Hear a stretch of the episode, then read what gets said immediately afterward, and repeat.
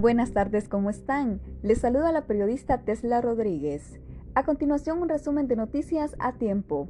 Resumen que es patrocinado por Claro. Contá con Claro, activa tu Super Pack, todo incluido.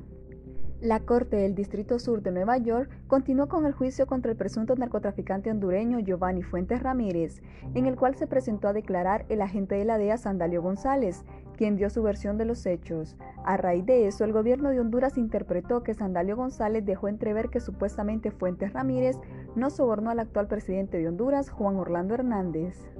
Las autoridades del Aeropuerto Internacional de Palmerola informaron que implementarán tres laboratorios en el Aeropuerto Internacional de Toncontín para que se apliquen pruebas PCR para detectar COVID-19 en pasajeros que hacen uso de esa terminal aérea.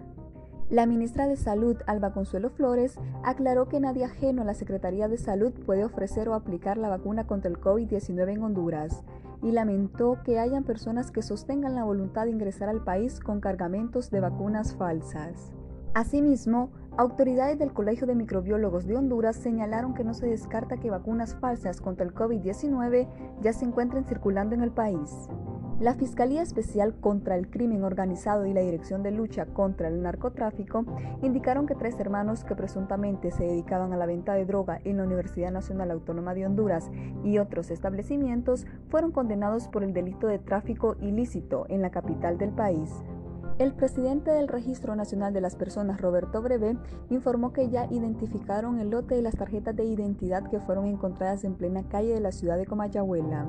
Asimismo, el funcionario público expresó que el encargado del respectivo lote de identidades será investigado.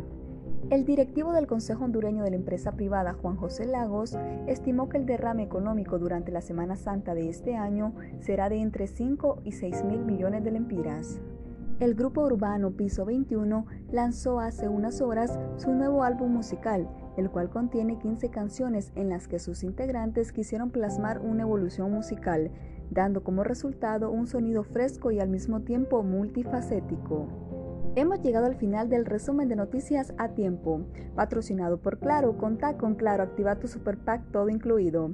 Para más detalles de todo lo que acontece en el país, puede ingresar a nuestro sitio web www.tiempo.hn o nos encuentra en nuestras cuentas de redes sociales como Diario Tiempo, en Facebook, Twitter e Instagram.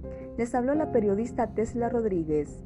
Espero esté disfrutando de una deliciosa taza de café y recuerde que el secreto de un buen café es con quien lo comparte.